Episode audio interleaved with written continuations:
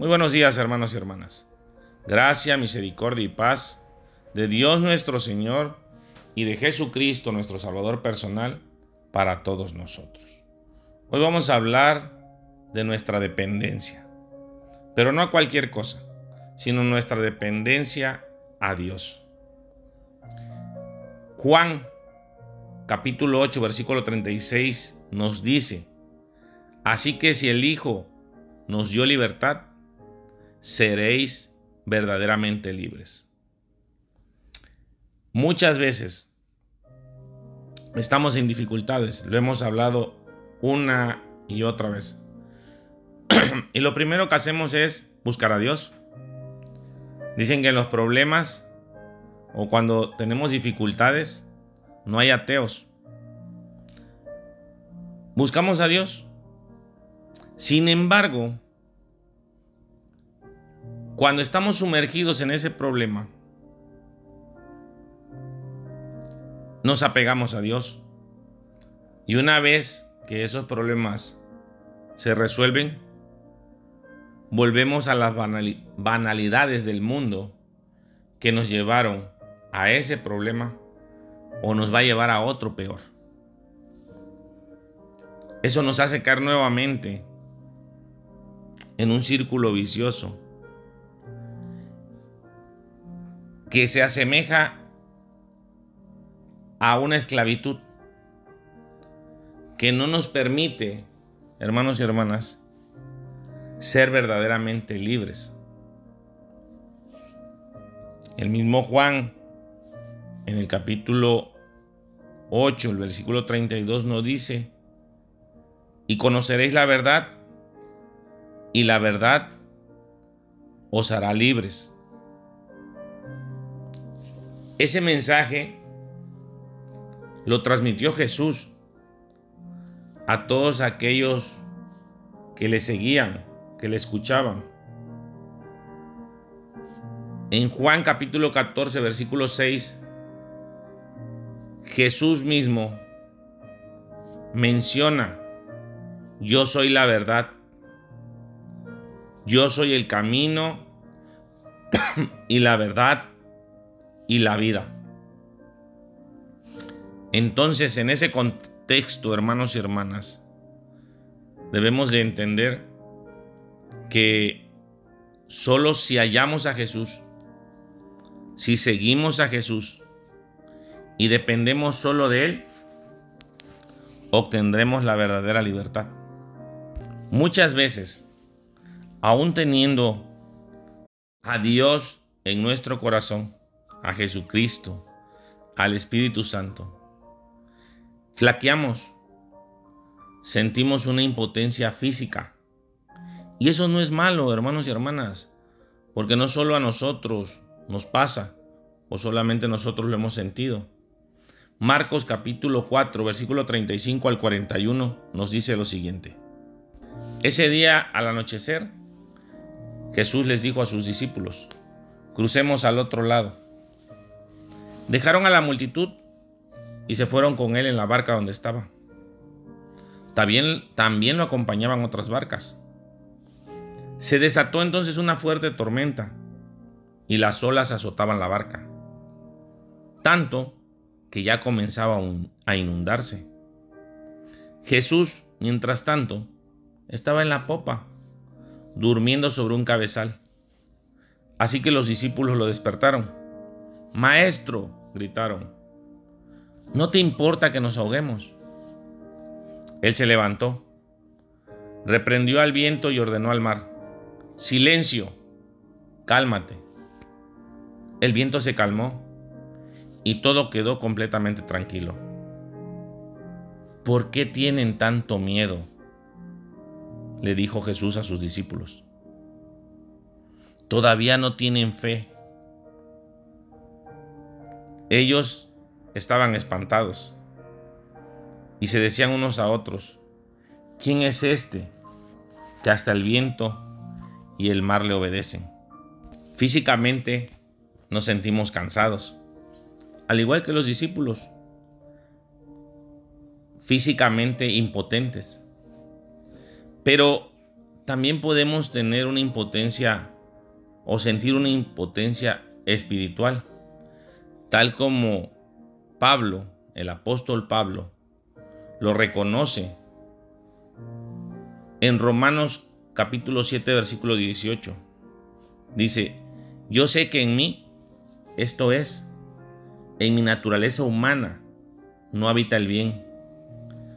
Porque el desear el bien está en mí, pero no el hacerlo. Tenemos esa flaqueza o esa impotencia espiritual frente al pecado. Lo hemos hablado. Sabemos lo que es bueno y lo que es malo. Y es decisión de cada uno de nosotros tomar cualquiera de esas dos. ¿Por qué? Porque tenemos libre albedrío. Pero si ya conocemos la palabra de Dios, si ya estamos en el camino de Dios, debemos hacer el bien y no justificarlo por algún beneficio o por querer em, acortar caminos. Lo deja muy claro el apóstol Pablo. Yo sé que en mí, esto es, en mi naturaleza humana, no habita el bien. Porque el desear el bien está en mí, pero no el hacerlo. ¿Cuántas veces no hemos tenido esa disyuntiva, esa duda, esa forma de autoflagelarnos nosotros mismos? Cuando lo único que debemos de hacer es el bien, van a llegar miles de cosas, cientos de oportunidades, pero están muy marcadas las que son de Dios. Porque las que son de Dios son para hacer el bien. Y estamos en el mundo. Y tenemos que lidiar con las cosas del mundo. Por eso es que debemos mantener nuestra fe y nuestra confianza firme en el camino de Dios. En nosotros mismos. Tener fuerte y bien cimentadas nuestras o nuestros ideales y nuestros valores. Porque muchas veces nosotros no sentimos la seguridad o no nos sentimos seguros para realizar algo. Pero esa es cosa que tenemos nosotros dentro de nosotros. Porque quienes están a nuestro alrededor saben que podemos hacer eso y más. Y es el temor que ellos sienten. Pero nosotros tenemos inseguridad. Tenemos desconfianza. No confiamos en nosotros mismos. Marcos 10:42 dice, Jesús los llamó y les dijo, como ustedes saben, los gobernantes de las naciones las dominan y los poderosos les imponen su autoridad. Hay quienes ponemos o quienes ponen su máxima confianza en el gobierno. Y para bien o para mal, se culpa al gobierno. Si el gobierno hace algo está mal y si deja de hacerlo también está mal. Pero ¿qué hacemos nosotros como ciudadanos? ¿Qué es lo que estamos haciendo nosotros como ciudadanos? Al final de cuentas, el gobierno es el administrador de los bienes y las riquezas del pueblo. Deben de administrar, deben de rendir cuentas. Pero nosotros, como ciudadanos, ¿qué estamos haciendo para que ese gobierno o para que podamos exigirle a ese gobierno hacer bien las cosas. Quienes son prósperos, les va muy bien en sus negocios, en su vida diaria. Y entonces empiezan a poner su confianza en lo material, en sus riquezas. Pero hermanos y hermanas, las riquezas y lo material es incierto. Primera de Timoteo, capítulo 6, versículo 17 dice, A los ricos de este siglo, mándales que no sean altivos, ni pongan su esperanza en las riquezas, las cuales son inciertas, sino en el Dios vivo, que nos da todas las cosas en abundancia para que las disfrutemos. Y así sucesivamente, hermanos y hermanas, vamos confiando por la vida en la medicina, en los doctores. Y no, no es que esto sea malo, confiar en el gobierno, confiar en las cosas materiales, en las riquezas. No, no es malo. Es malo poner todo esto sobre Dios. Porque no hay nada, nada sobre Dios. Todo es después de Dios. Antes de Dios no hay nada.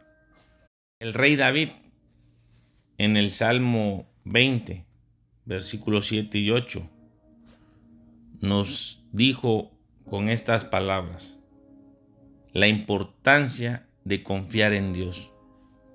Algunos confían en sus carros de guerra, otros confían en su caballería, pero nosotros confiamos en el nombre, confiamos en el Señor nuestro Dios. Unos y otros flaquean y caen por tierra pero nosotros nos mantenemos erguidos y en pie. Así que hermanos y hermanas, debemos de confiar en Dios, pues el Señor haciendo honor a su nombre, no nos abandonará, porque Él quiere que ustedes, que nosotros, seamos su pueblo. Primera de Samuel, capítulo 12, versículo 22. Vamos a cerrar con Juan, Juan capítulo 16, versículo 33.